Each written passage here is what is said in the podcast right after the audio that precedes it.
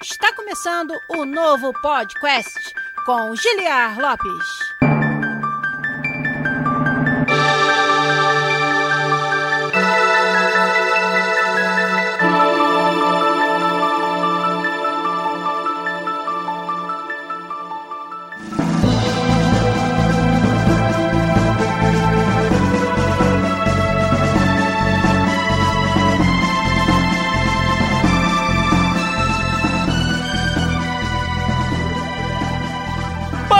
Podcast, né? Ah, galera! Estamos de volta mais uma vez nesse que é o único podcast onde você conversa em português com profissionais da indústria de games internacional. Eu sou Giliar Lopes, produtor dos games da série FIFA aqui na Electronic Arts, em Vancouver, no Canadá, trazendo mais um episódio para vocês nessa noite de domingão. Domingo aí de. Espero que tempo bom para vocês aqui em Vancouver, tempo ruim, choveu, agora que abriu um pouquinho o tempo, mas estamos aí, não para falar do tempo, não para falar de outras mazelas que estão nos nossos noticiários, mas sim para falar de game design aqui no podcast dessa noite. Uma boa noite para todo mundo que tá com a gente aí assistindo a live via Twitch, twitch.tv podcastbr, é onde você consegue acompanhar as lives do podcast aqui no Twitch. Já vou dar aí um salve, um abraço para quem vai me ajudar a fazer esse episódio hoje aqui via Twitch. No twitch.tv podcastbr. O Berg Boss foi o primeirão, o Arquio Ramada também chegou lá, o Metro Rio 95, a Nick BR tá lá também, o Silent, o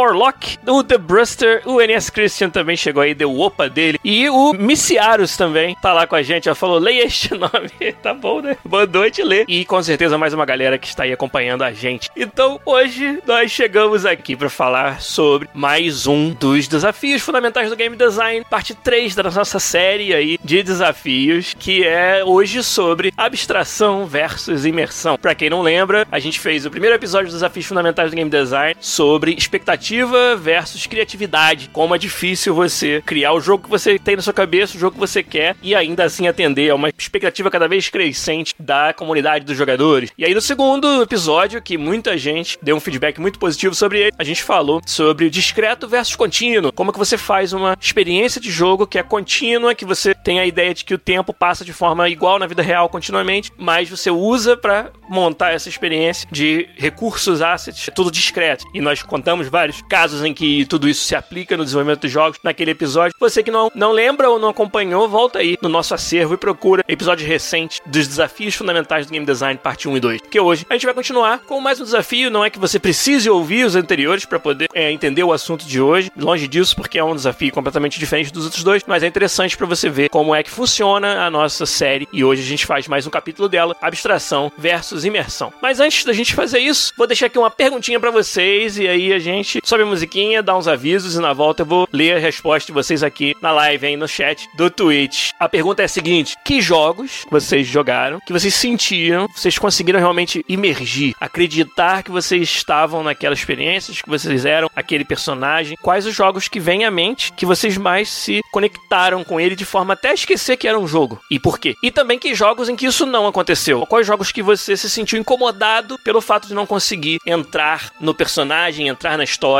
e mergulhar de cabeça na imersão do jogo? Quero saber de vocês aí no chat, de alguns exemplos que vocês tenham para dar. Vamos subir a musiquinha, mas a buzeta, por favor, nosso querido editor, vamos dar os nossos avisos de sempre e na volta vou ler as respostas de vocês aí no chat.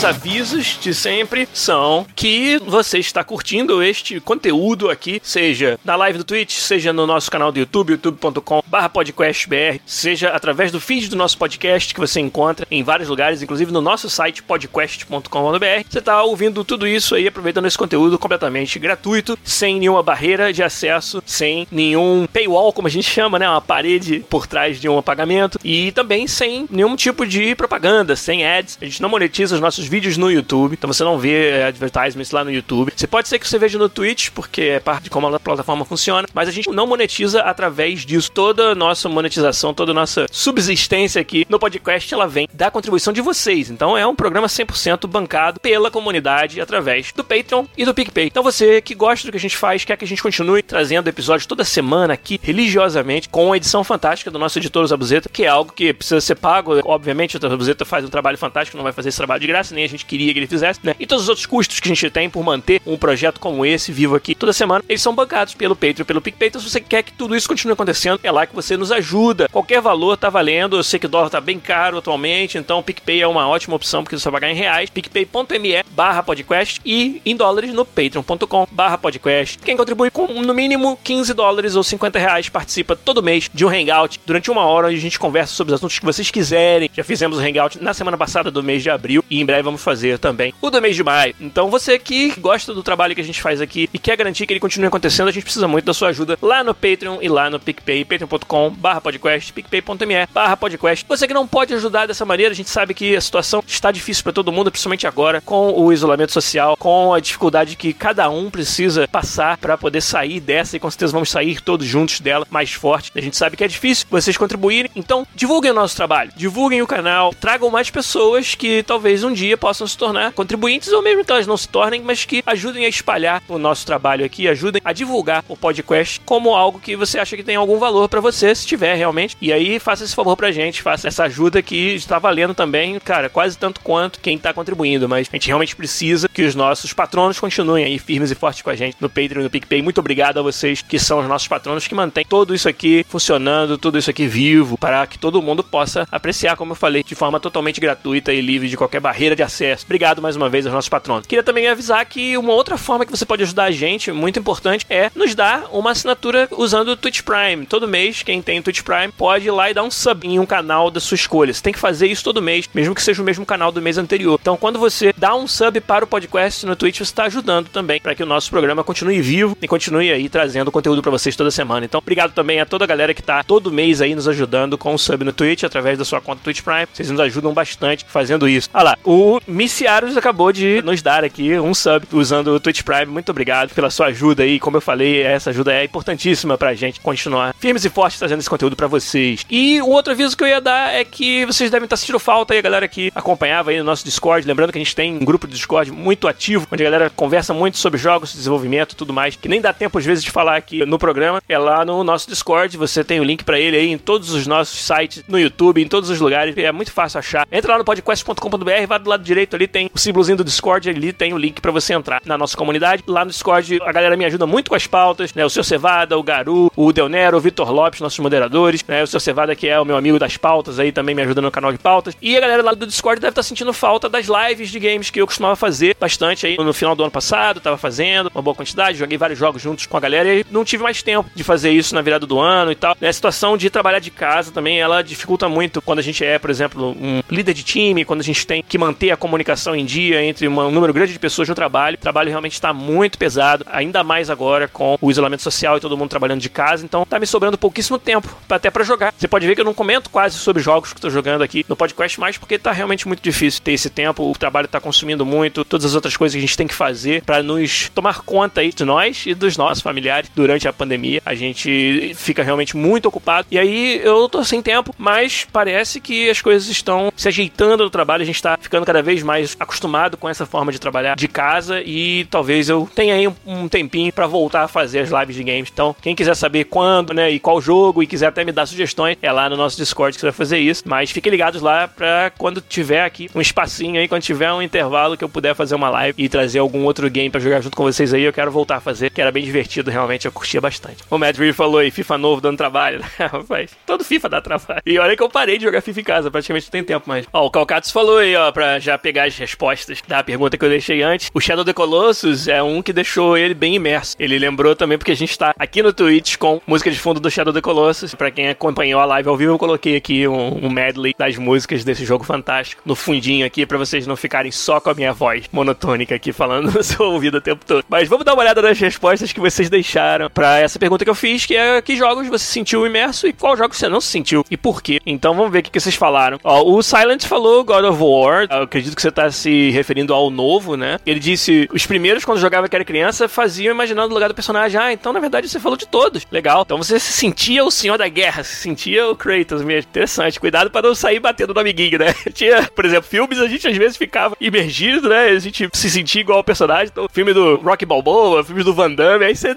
foi sair querendo dar porrada no coleguinha, né? Cuidado com isso daí. Mas deixa eu ver aqui outros jogos aqui. Olha, o Joaquim Ramada falou, rapaz, um que eu também me senti imerso demais. Foi Portal. Tanto um quanto dois. Os jogos da Valve, que são obras-primas aí do videogame, eu acho. E no Portal, ele tem um número reduzido de mecânicas, né? No Portal você não entra em combate com ninguém, você só resolve puzzles usando a Portal Gun e algumas outras ferramentas, né? algumas outras técnicas que você aprende. E o fato de você ter um número reduzido de mecânicas ajuda a você se sentir aquele personagem, né? É uma das coisas que a gente vai falar no resto do episódio aí. O Negative One deixou um comentário aí de um jogo que deixou ele imerso, que é o Bioshock Infinite. Você tá falando isso pra provocar, porque sabe que o Bioshock Infinite é um dos jogos aí que todo mundo gosta e que eu, particularmente, não fui fã. Nem a galera do podcast aqui, os meus colegas que faziam o programa comigo nunca foram convencidos muito pelo Bioshock Infinite. A gente acha que Bioshock 1 e 2 foram muito melhores, então ele tá me provocando aí. Ficou bem imerso, né? Porque o Bioshock 1, cara, e principalmente o 1, mas o 2 também, cara, a imersão daquele jogo é algo fantástico. E eu acho que justiça seja feita. O Bioshock Infinite, que é o terceiro da série, e não deixa a desejar nesse quesito. Eu acho que ele é um jogo que você consegue imergir bastante. Só que eu acho que os defeitos dele são outros que não cabe a gente falar de novo aqui sobre esse assunto, né? Bater de novo nesse bêbado aí. Não, coitado. O Missiarius falou que Super Metroid 3, sentimento de isolamento em um mundo abandonado, sempre me deixou completamente imerso. E Hollow Knight também. De fato, esses jogos em ambientes inóspitos, jogos em que você sente que o personagem tá tão perdido quanto você enquanto jogador. Que a gente, principalmente no começo de um jogo, a gente não entende muito como é que o jogo funciona, que mundo é aquele, a gente não sabe nada da história. Então a gente se sente perdido, a gente se sente indefeso. E quando o jogo coloca um personagem controlado pelo jogador que também está perdido, que também se sente indefeso ou sem saber como funcionam as coisas naquele mundo, você consegue ter uma empatia mais facilitada entre você e o personagem. O Metro 95 falou do Ori, Ori and the Blind Forest, Ori and the Willow the Wisps, foi o mais recente aí. Ele disse que o impacto emocional que o jogo dá realmente mexeu com ele, né? A direção de arte ajuda, cenas muito impactantes e emocionantes. Então ele falou de uma outra característica que os jogos tentam puxar para promover a imersão, e a gente vai falar disso também, que é a emoção, né? Deixar o jogador movido, emocionado, né? Isso é poderoso, realmente. O Jair Million falou Hellblade, cara, que jogo fantástico e que tenta também te colocar no lugar de um personagem perturbado, né? Muito legal. O Juliano Salles falou Zelda Ocarina of Time. Principalmente quem jogou Zelda na época que saiu e que era muito jovem, eu acho que aquele sentimento de aventura que todos os jogos da série Zelda têm, mas o Ocarina em particular, por ser em 3D e por ser tão bem feito, cheio de tantas camadas e coisas interessantes, ele realmente impressionou muito o Giliardinho pequenininho na época. Então eu também compartilho aí com essa resposta. O Johnny Santana falou do Dead Space 1. Não terminei por cagaço.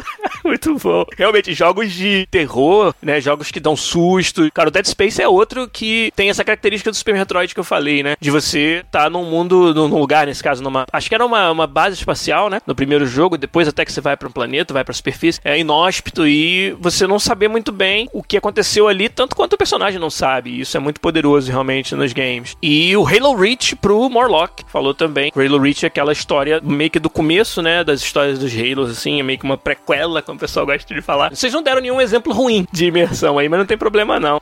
o The Brewster acabou de falar do Amnésia, jogo pra dar cagaço. É isso aí mesmo. Eles não falaram de um exemplo ruim, mas acho que durante a live aqui a gente vai acabar lembrando. Então, agora que vocês deram várias lembranças muito legais e já até tocaram em pontos de assuntos que a gente vai falar, vamos subir a musiquinha de novo aí, por favor, Zabuzeta, e quando a gente voltar, a gente vai pro assunto principal do podcast 333 hoje aqui.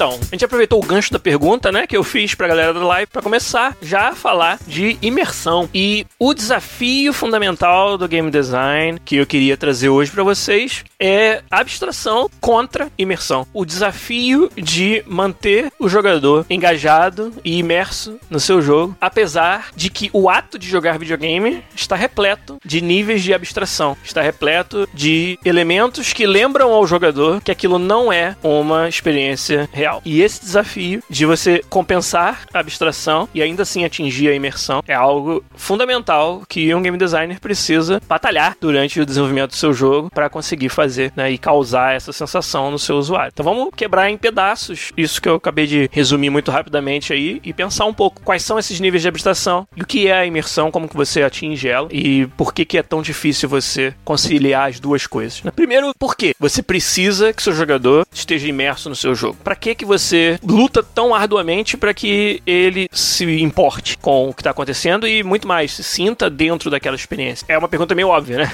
por que, você quer que seu jogador se importe? Porque é dessa maneira que você consegue, com o seu jogo, atingir o seu jogador. Você consegue emocioná-lo, você consegue ter um impacto maior de tudo que você apresenta a ele no jogo e você consegue também fazer com que as conquistas do jogador no jogo sejam mais recompensadoras. Você se sinta como se você fez algo recompensador e incrível. Os jogos são uma forma de escapismo, uma fantasia. E muitas vezes você quer que o seu jogador se sinta parte de uma aventura, de uma fantasia, de uma experiência memorável. E quanto mais ele se importa e quanto mais ele acredita, ele esquece que está jogando um videogame e pensa que de fato ele é o Nathan Drake, maior é essa recompensa que você sente quando você passa por uma fase, mata um chefe ou tem algum tipo de conquista dentro do jogo. E no final das contas a gente está fazendo design do jogo para causar um impacto na vida e na psique, na emoção do jogador. Os game designers descobriram muito cedo de que quanto mais você consegue colocar o jogador naquele estado mental que ele esquece que tem uma tela na frente dele, um controle na mão dele e passa realmente a pensar como os personagens do jogo pensariam, passa a abstrair os controles, não pensa mais em apertar X ou apertar bolinha e pensa sim em passar a bola ou chutar pro gol. Quando esse meio termo, esse intermediário que é o input é esquecido, não é que ele seja esquecido, mas o jogador já consegue passar por cima dele, já consegue abstrair isso, é uma das formas que você promove mais imersão. E no final das contas você causa como eu falei, um impacto maior, uma emoção maior, uma sensação de conquista maior no jogador. Então, por que imersão? Por isso, para que você tenha o seu jogo sendo algo mais impactante para a experiência do jogador, que é algo que todo designer, todo diretor de jogo quer que aconteça com o seu jogo. Uma das formas em que essa imersão acontece é quando você consegue suspender a descrença do jogador. O que, que é isso? Existe uma descrença natural que a gente tem quando a gente está assistindo um filme, vendo um jogo, de que, pô, aquilo ali não é real. Quando você vai começar a jogar, sentou na frente da sua TV, pegou o controle,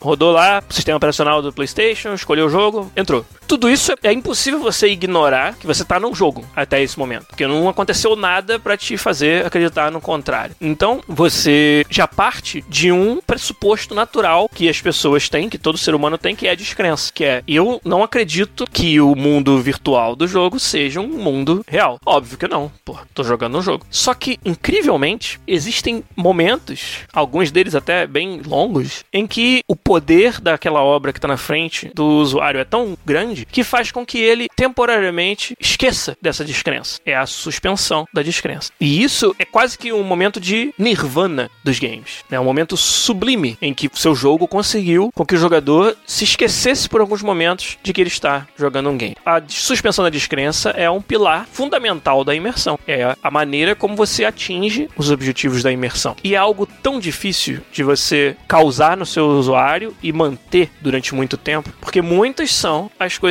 que acontecem em torno daquela experiência de jogar o jogo que atrapalham a suspensão da descrença. Então, esse é um termo que a gente ouve muito falar, né, no GD, suspensão da descrença. A ideia de que o ser humano naturalmente é um descrente de que aquele mundo seja de verdade, de que aquelas pessoas, personagens que estão sendo mostrados sejam reais e por isso mesmo porque eu me importaria com eles, né? Quando a gente tá numa fantasia, brincando com bonecos, por exemplo, a gente precisa se preocupar, se importar com aqueles bonecos e com os personagens que eles representam? Não, até o momento em que a gente suspende a nossa descrença. Então isso que acontece nos jogos também. E isso é algo que é poderoso. E você colocando o seu usuário nesse estado em que ele suspendeu temporariamente sua descrença, é a sua oportunidade de causar impacto nele. É a sua oportunidade de emocioná-lo. É a sua oportunidade de surpreendê-lo. Os jogos de terror precisam muito de usar técnicas onde você suspende a descrença do usuário para fazê-lo ficar com medo. Ele não tem por que ficar com medo. Aquilo ali é um videogame. Não é como se a vida dele estivesse de fato ameaçada. Mas a gente esquece disso. Pelo poder que as obras jogos têm sobre a gente. E isso é, é um desafio você, enquanto a pessoa que está montando a experiência, montá-la de maneira a promover a suspensão da descrença. E como game design é um dos maiores desafios e algo muito recompensador da nossa profissão, né? Quando a gente consegue fazer isso. Então, isso é a famosa suspensão da descrença. Que descrença é essa? A descrença natural que todos nós temos de que aquilo que está na nossa frente não é real, é só um videogame. E aí, que impressionante como que os jogos conseguem, pelo menos temporariamente, né, interromper isso e fazer o jogador achar, né? Ou pelo menos estar num estado mental em que ele deixa de desacreditar no jogo. No meio do cinema, eu gosto sempre de fazer paralelos com o cinema nessa série, e não é por nenhum outro motivo, senão pelo fato de que o cinema ele já tem um histórico muito longo de estudo e de produção comparado com os games, né? Tem 100 anos de vantagem, vamos dizer assim. E alguns dos desafios que a gente enfrenta nos games são parecidos com o cinema, nem todos. E vários outros também são únicos dos games, ou as soluções são totalmente diferentes. Eu acho que, como o cinema também é algo que praticamente todo mundo sabe mais ou menos como funciona, é sempre uma forma legal de você fazer comparações. No cinema, mais até do que nos games, a suspensão da descrença ela é difícil de você obter. A imersão ela é complicada de você fazer. Porque no cinema você já tem um descolamento natural entre a sua pessoa e as pessoas que estão no filme. Mesmo o protagonista mais carismático, você ainda está sentindo uma afeição, uma empatia por um personagem que claramente não é você e não tem, entre aspas, nada a ver com você. Então o cinema precisa construir muito mais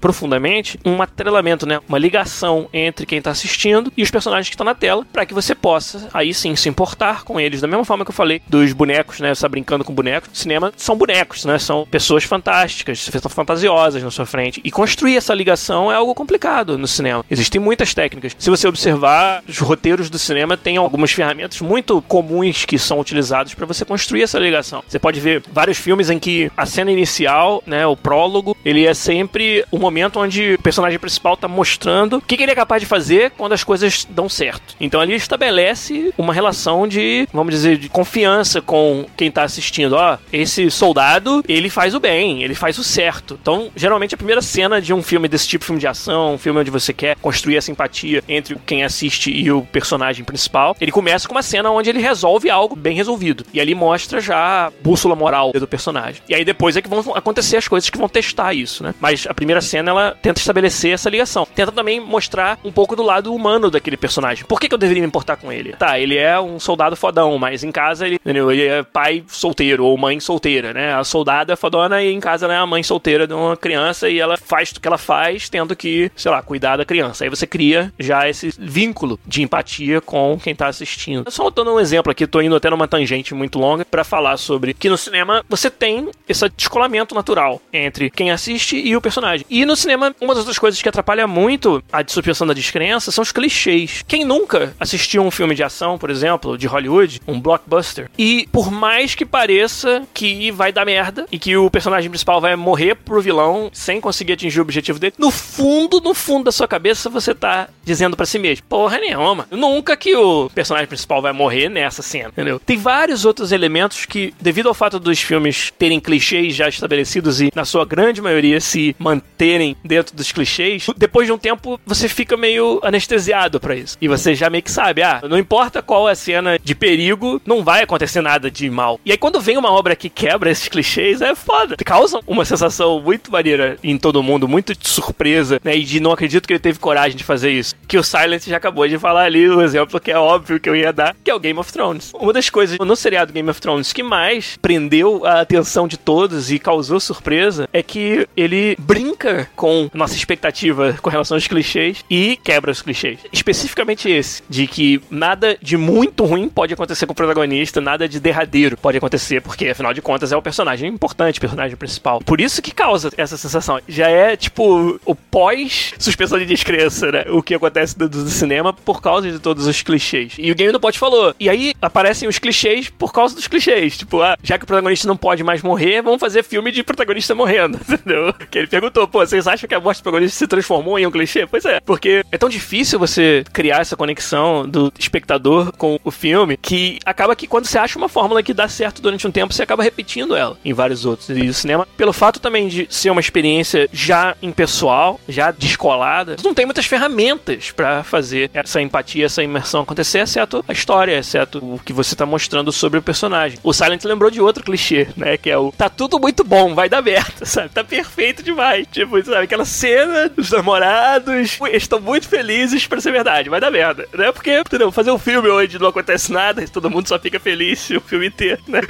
Ninguém quer ver isso. Então, é muito comum. Então, esses são momentos quando você diz pra si mesmo, sabe, você enxerga além do que tá sendo mostrado na tela e diz pra si mesmo que você sabe o que vai acontecer ou que você não espera que algo que tá parecendo que vai acontecer seja verdade. Esses são momentos que você se lembra que você tá vendo um filme. E esses são momentos onde você volta a ser descrente. Ele interrompe a suspensão de descrença. Então no cinema é um problema complexo isso e não tem muitas ferramentas para você fazer isso. Nos games, você já tem uma certa vantagem com relação ao cinema e outras mídias mais descoladas, detachadas, que é o fato de que, dependendo do jogo, você pode moldar o personagem principal para ser o espelho do jogador, né? Do espectador. E quando é o meu personagem, naturalmente existe uma cola maior, uma ligação jamais naturalmente feita. Mas mesmo jogos onde não é o meu personagem, mesmo jogos onde você joga com o Nathan Drake, com a Lara Croft, ainda você usa das mesmas técnicas do cinema e outras que não são do cinema, mas são específicas dos games, para criar uma ligação, para criar um attachment, né? Uma ligação mesmo entre o jogador e o personagem principal. E nos jogos você tem muito mais ferramentas para isso, justamente por causa da agência, né? Porque tudo que tá acontecendo ali, você tá usando os seus comandos, a sua inteligência, a sua tomada de decisão para fazer com que aconteça. Então, jogos em que você tem consequências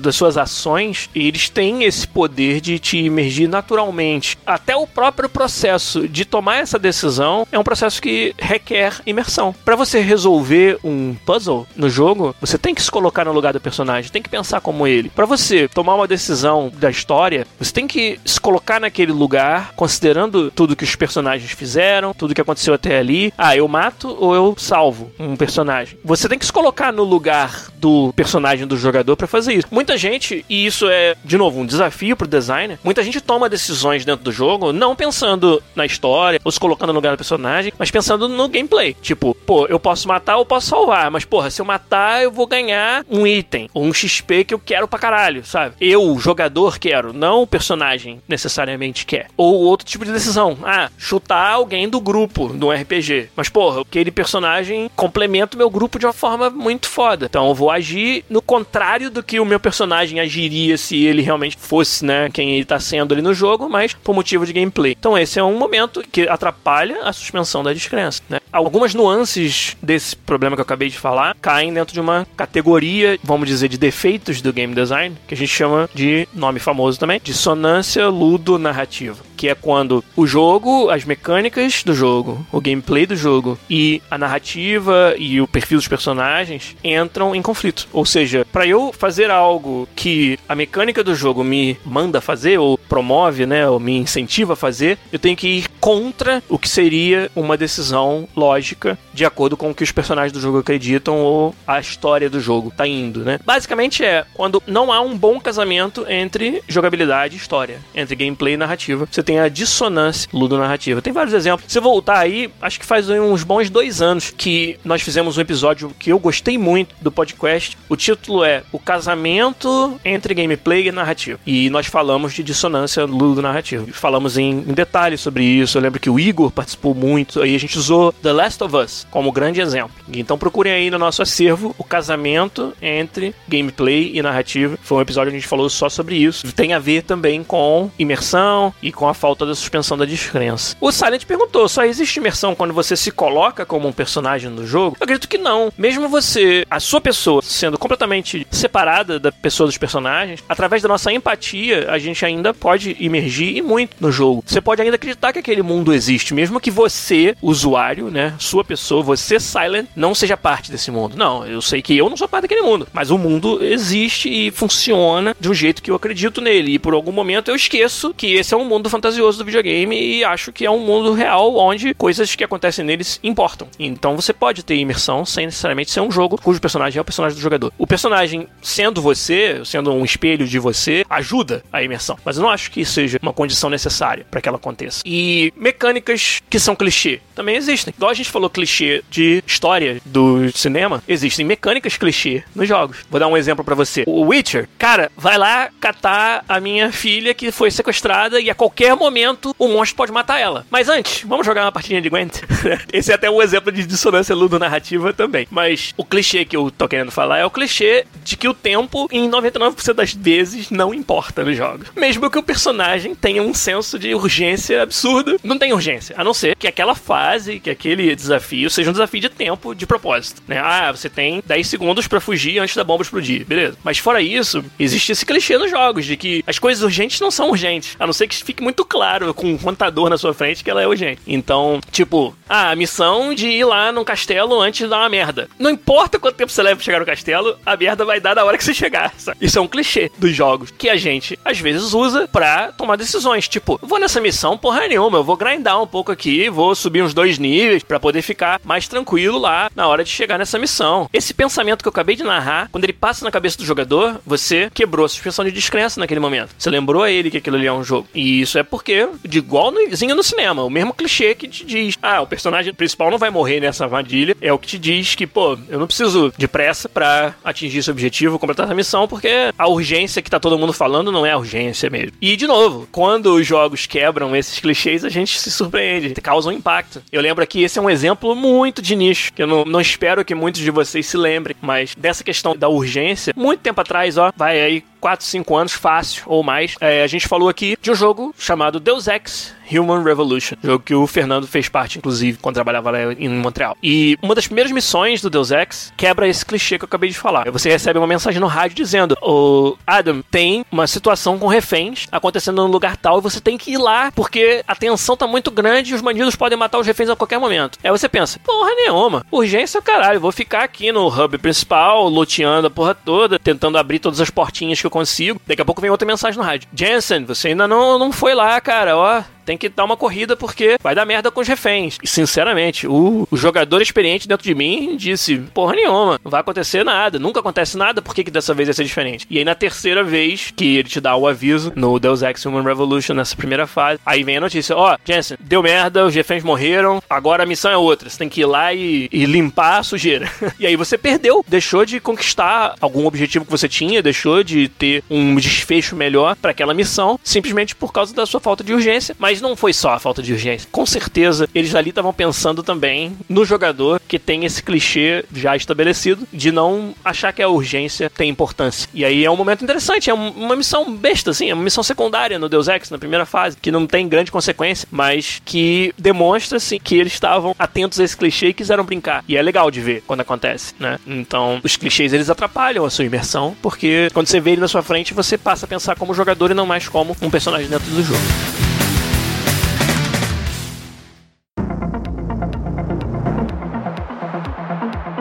Agora, esse episódio é sobre imersão contra abstração. A gente não falou muito de abstração ainda. O que, que são essas outras coisas que te atrapalham a emergir no jogo, que são inerentes à forma que você consome os jogos? É, níveis de abstração. O nível de abstração é o intermediário. É algo entre duas experiências que você quer que sejam a mesma. Então, quando você joga um game, as ações que estão sendo tomadas ali, elas são abstratas. Pegar o exemplo mais fácil, assim, que todo mundo vai entender, eu acho. Simulação, esporte, FIFA, vamos falar. A ação de correr, passar, chutar, você não está exercendo isso de verdade. Né? Você não está dentro da sua sala, correndo, chutando, passando. Você está utilizando de um, uma ferramenta de input, que é o controle, para tomar ações com seus dedos que representam as ações de correr, chutar e passar a bola. Inclusive, se você pensar bem, você tem um botão para chutar e o outro para passar, parece um contrassenso com relação ao futebol real, porque na vida real você bate na bola com o pé da mesma forma para passar ou para chutar. Claro que para chutar você vai dar com força, para chutar você vai dar de peito ou de bico ou de três dedos e para passar tudo bem, vai usar também os três dedos, vai dar de lado. Mas mecanicamente falando, sem o nível de abstração que tá no meio ali dando sentido para aquele movimento, a mecânica é a mesma mesmo, de chutar ou de passar, é interagir com a bola usando pés e pernas, né? E fazer com que a bola tenha uma trajetória, uma velocidade e, né, e um destino que você quer. E você tenta fazer isso com variados graus de sucesso aí, dependendo do grau de peremice da pessoa, né? Mas é o mesmo fundamento é usado, né? E no videogame, não. Como a minha limitação do meu poder de expressão é severa, eu não tenho como determinar exatamente como que a perna, o pé do jogador vai se comportar, eu só posso apertar botões. A gente precisa simplificar de forma massiva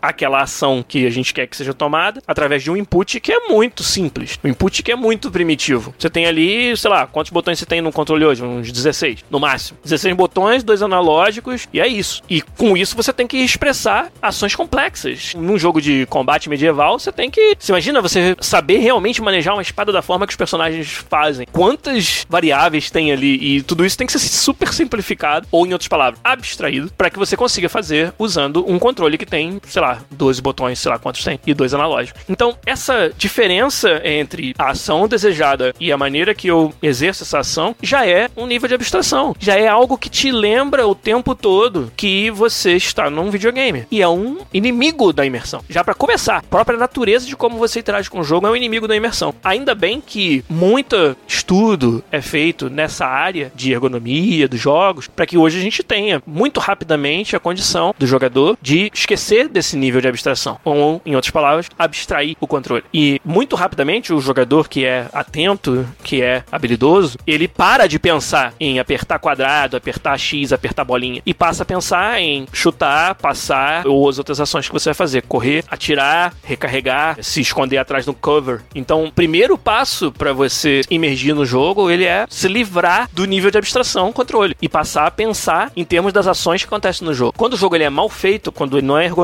quando ele não é acessibilidade, a experiência do usuário não é boa, você tem uma dificuldade de passar dessa primeira barreira. E isso já vai atrapalhar a sua imersão bastante. Hoje, a gente cada vez mais tem novas funcionalidades de controle, de input, para te ajudar a cada vez mais facilitar você abstrair essa parte. E também para tornar aquela experiência mais próxima de algo que é na vida real. Por exemplo, você tem force feedback, que é quando o controle vibra para te dar um, uma resposta daquilo que você está fazendo. Ah, se você tá apertando, tá, sei lá, dando um nó e você tem que apertar muito esse nó, a ação no jogo é essa, você usa o force feedback para demonstrar que aquela corda tá resistindo à ação do personagem. Então, da mesma forma, acelerar um carro, né? Você tá apertando um pedal, quem dirige de verdade sabe que o carro ele resiste e dependendo das condições ali, ele vai resistir mais ou menos. Se você tá em altíssima velocidade e quer aumentar ainda mais, tem uma resistência. Então, o force feedback ele te dá esse sentimento que ajuda muito na hora da imersão, né? Um outro exemplo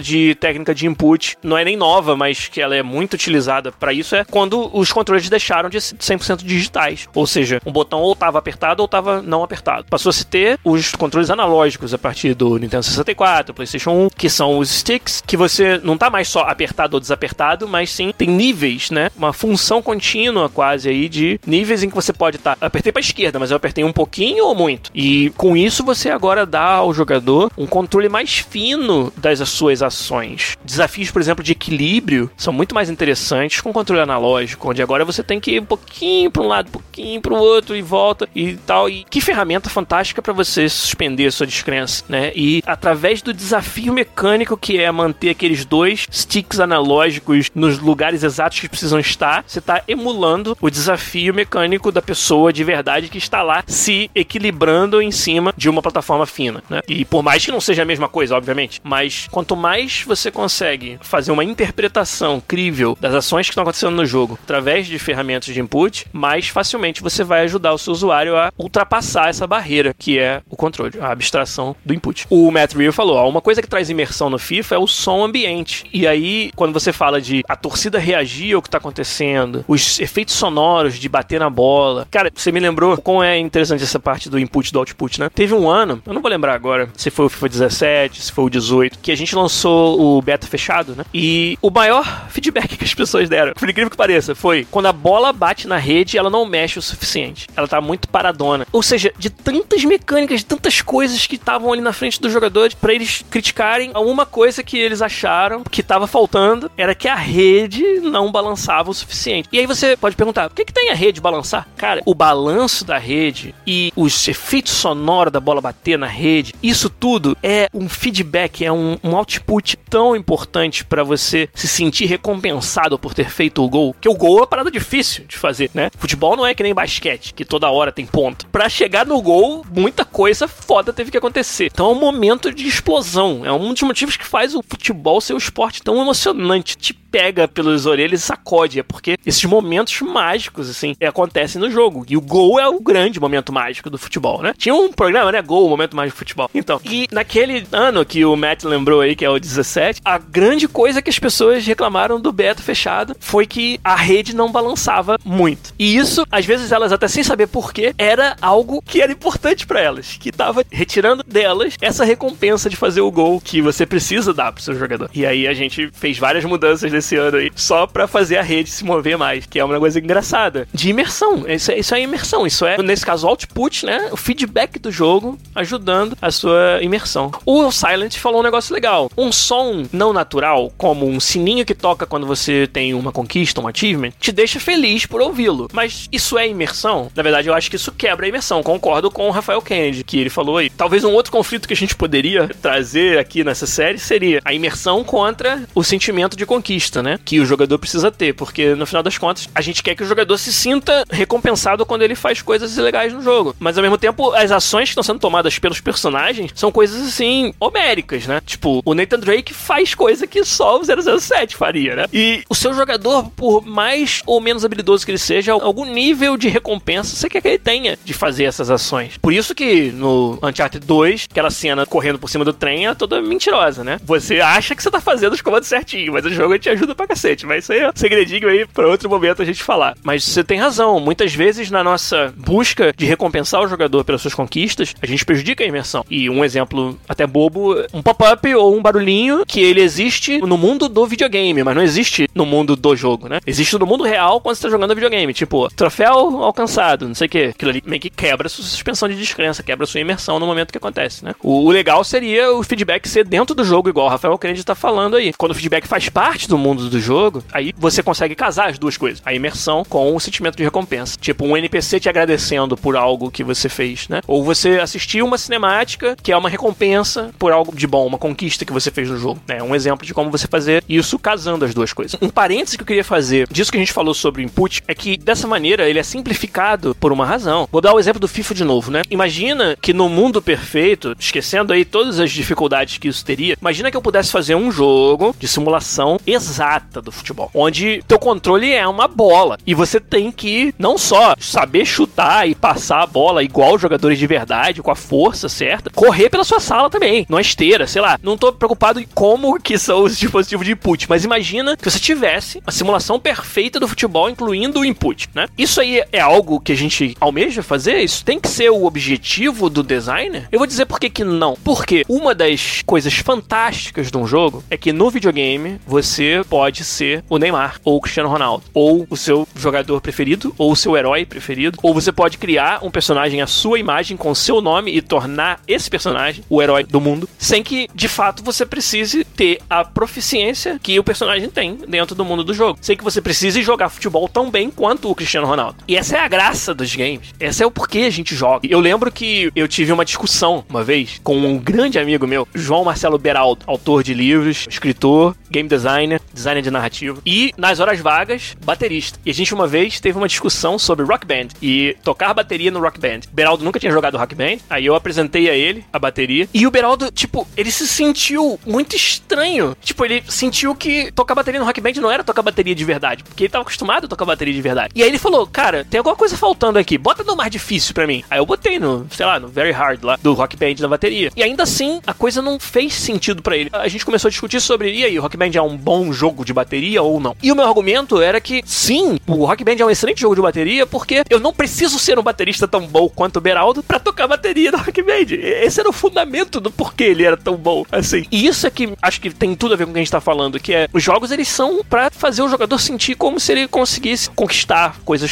foda sem ele precisar ser capaz de fazer aquelas coisas. Pensa na acessibilidade. Pensa nos jogos como forma de pessoas cuja realidade, né, a vida no mundo real já as limita tanto e no videogame ela pode se, se libertar dessas limitações. Alguém que não tem o porte físico para jogar o futebol e no FIFA pode ser o rei do futebol. Alguém que tem uma limitação motora e não pode brincar de lutinha de espadas e no videogame ele pode jogar o Witcher e matar monstros com a espada. Então, eu queria fazer esse parênteses para dizer que a simplificação do input da forma que ele é para que a gente possa exercer ações complexas usando input simples, não é que seja uma coisa ruim. É um, cara, uma característica fundamental de que faz os games ser uma coisa fantástica que eles são e nos dá essa oportunidade de ter experiências fantásticas, né? Mas, sim, o fato de você ter um controle para input, ele é um limitador da sua capacidade de imergir, né? Ele é um nível de abstração que está no seu caminho para atingir a suspensão da descrença e a imersão. Um outro exemplo de uma linha de pesquisa e desenvolvimento que tenta te imergir totalmente, mudando os níveis de abstração, é realidade virtual. A ideia do VR com relação ao input, por exemplo, falar só do input, é que você tem as suas mãos e seus pés, não sei os pés, mas as mãos com certeza estão fazendo o máximo possível dentro do jogo, para que você realmente sinta que as ações batem um para um entre o jogador e o personagem do jogo. Claro que com isso você limita demais os tipos de experiência que você consegue dar, os tipos de jogos que você consegue jogar. Mas um dos pilares do VR é atingir a imersão total e uma das coisas que eles precisam fazer para isso é quebrar as barreiras de input e de output, que a gente vai falar já já. Mas é exatamente sobre isso, né? Sobre os níveis de abstração que estão presentes em todos os jogos e como o VR tenta compensá-los ou implementá-los de forma diferente para que você não deixe de estar imerso. Então, VR é um excelente exemplo dessa discussão. Mas sobre output, qual é o maior limitador de output dos jogos? Tudo que acontece tem que caber numa tela 2D. E isso é totalmente diferente de como você percebe as coisas no mundo real. No mundo real, você tem cheiro, tato, um campo de visão, você enxerga para os lados de uma forma muito mais abrangente do que um quadrado na sua frente. E isso já é, de novo, um limitador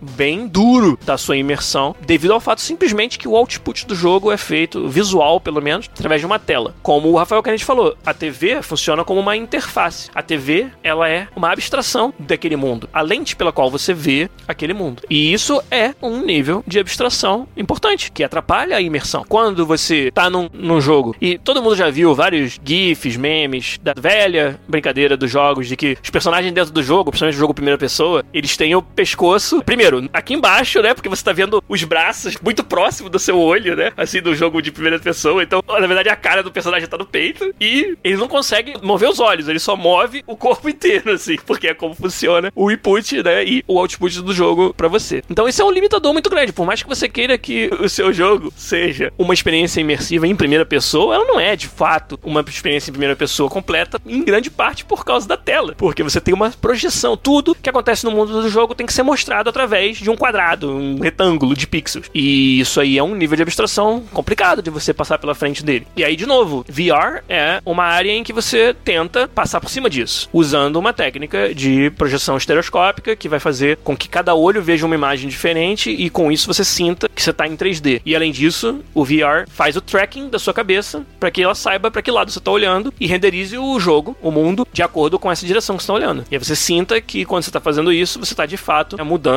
o ângulo de visão da câmera do jogo. É uma ilusão elaboradíssima o VR. Mas o quanto o VR é poderoso para te fazer emergir, meu irmão, e te tirar esses níveis de abstração, é por isso que é tão fantástico jogar o VR. Assim, não tem igual em outro tipo de jogo. Por causa disso. Porque todas essas convenções de níveis de abstração de input e output que a gente já tem, que já tivemos que lidar com elas por anos, VR vai e joga fora. Não é mais uma tela 2D na sua frente. Entendeu? E sim o mundo à sua volta em 3D. Pelo menos enquanto tiver calibrado o VR direito. Né? Quando descalibra aí quebra a suspensão de descrença. Mas é, é para isso que existe, cara. O Matt Reeves falou, jogou um demo do Batman na BGS e é insano. Cara, aquela experiência VR do Batman Arkham é foda. De realmente você sente o detetive, assim. Pena que ele acaba muito cedo. Ele acaba na hora que ia ficar legal. Mas tudo bem. Isso aí é spoiler pra quem não jogou tudo aí ainda. Então não vou falar mais nada. Ele acaba quando fica bom. Os jogos, eles têm outros artifícios, outras técnicas para tentar compensar o fato de que o seu output é uma tela 2D. Por exemplo, no shooter, por que que inventaram um indicador na tela para você saber de que direção tá vindo o dano? É porque você não tem uma visão em 3D que você precisa dela. Então, quando você tá num mundo 3D de verdade, você tá num, sei lá, no paintball, você sabe de que direção estão vindo as balas que estão te acertando. Tudo bem que no paintball tomou um tiro tá fora, né? Mas imagina uma outra situação onde você tem uma noção muito exata do espaço em 3D à sua volta, porque você consome aquele espaço de forma abrangente, né, em torno de você. E no jogo não, no jogo é uma tela. Então, uma das features que você desenvolve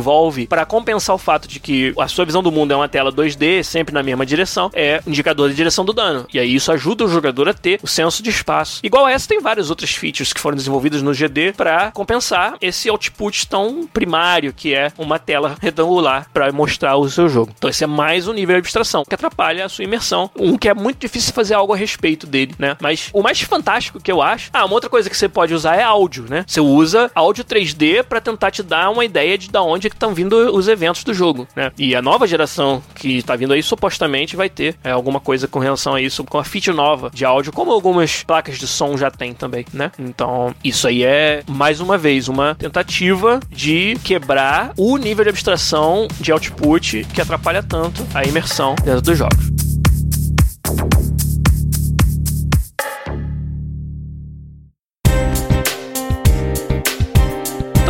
Tirar uma conclusão desse episódio, onde a gente falou sobre abstração contra imersão e que desafio tão difícil é para um designer conseguir atingir a suspensão da descrença com todas essas dificuldades que a gente falou hoje. A primeira conclusão que a gente tem que tirar tem que ser: caramba, como os jogos são fantásticos, porque eles ainda conseguem isso. Eles ainda conseguem fazer você esquecer que tem um controle na sua mão, que tem uma tela na sua frente e ainda causar o impacto emocional, o impacto de conquista, de perda, de vitória e de derrota e de se importar com os personagens e com o mundo e acreditar, mesmo que por um instante sutil, que aquilo que está acontecendo é de verdade. Você ter uma mídia que tem esse poder, apesar de todas essas dificuldades, é realmente uma coisa fantástica e é um motivo pra gente celebrar os nossos designers, as pessoas que montam essas experiências esses mundos maravilhosos e que resolvem desafios dificílimos, como eu falei, como foram os exemplos que eu dei hoje de abstração atrapalhando a imersão. Então acho que a primeira conclusão tem que ser essa de, caramba, parabéns, né? Que foda que é que os jogos conseguem fazer isso. Jogos conseguem fazer o Math Rio 95 ali, jogar o controle pela janela quando erra o gol, mas também dá um grito quando faz o gol, sabe? No último minuto. E aquilo importar para ele num nível tão fundamental e para todos nós, em cada um dos jogos que a gente gosta de jogar, isso é fantástico. Você ter uma mídia que mexe contigo dessa maneira é algo que é muito legal. Acho que essa é a primeira conclusão. Acho que dá pra gente falar também que talvez a, as novas revoluções da indústria de jogos vão ser cada vez mais em quebrar esses clichês, quebrar ou pelo menos diminuir o impacto dos níveis de abstração para que você possa estar cada vez mais imerso. Por isso, novas formas de input, novas features dos controles, VR, como eu falei, realidade virtual, vindo com esse objetivo também, além de mundos mais críveis. Cada vez mais os jogos vão ter mundos, e a gente já vê isso em vários exemplos, e vai ver cada vez mais. O maior poder de processamento das novas plataformas vai nos dar isso também, a possibilidade de você ter mundos cada vez mais vivos, onde se você der um chute na poça da água, ela vai reagir do jeito que você espera. Se você chegar para um personagem que parece um, um figurante na rua de um do seu próximo GTA e bater ou xingar, ele vai reagir de forma crível e os outros vão reagir, né? E várias outras coisas, as consequências desse mundo vão acontecer devido às suas ações, de forma que cada vez mais você acredite que aquele é um mundo que funciona, tudo do jeito que deveria funcionar. Eu acho que os grandes próximos passos e saltos da indústria de games, em saltos em termos de qualidade da sua experiência. Eles virão disso, virão de mundos críveis e de ferramentas para você se importar ainda mais, emergir ainda mais, se surpreender, se emocionar ainda mais e sentir uma conquista ainda mais intensamente dentro dos jogos. E são coisas abstratas, mas que elas são alcançadas com as ferramentas de game design que a gente discutiu hoje aqui e muitas outras que a gente não discutiu, obviamente. Mas esse é o desafio. O desafio é muito grande de atingir essa imersão, apesar de todos os níveis de abstração pelos quais o jogador tem que passar por cima para conseguir chegar lá, para conseguir estar dentro do mundo do jogo e emergir de verdade. Então tomara que nesse episódio a gente tenha conversado um pouquinho mais sobre um desafio importantíssimo do game design. Tomara que tenha ficado claro, que vocês se juntem a mim em dar parabéns aos game designers que conseguem fazer tudo isso. Então, muito obrigado a todo mundo que participou da live aí. Vocês me ajudaram bastante a não me sentir sozinho aqui conversando. Eu acompanhei o chat aí, tentei reagir quando cabia. Acho que por hoje a gente fica por aqui. Mais um episódio, mais uma entrada no nosso hall de desafios fundamentais do game design. Hoje foi a vez da abstração versus imersão. Obrigado, gente. Um abraço. E semana que vem a gente volta com mais um podcast para vocês. Tchau.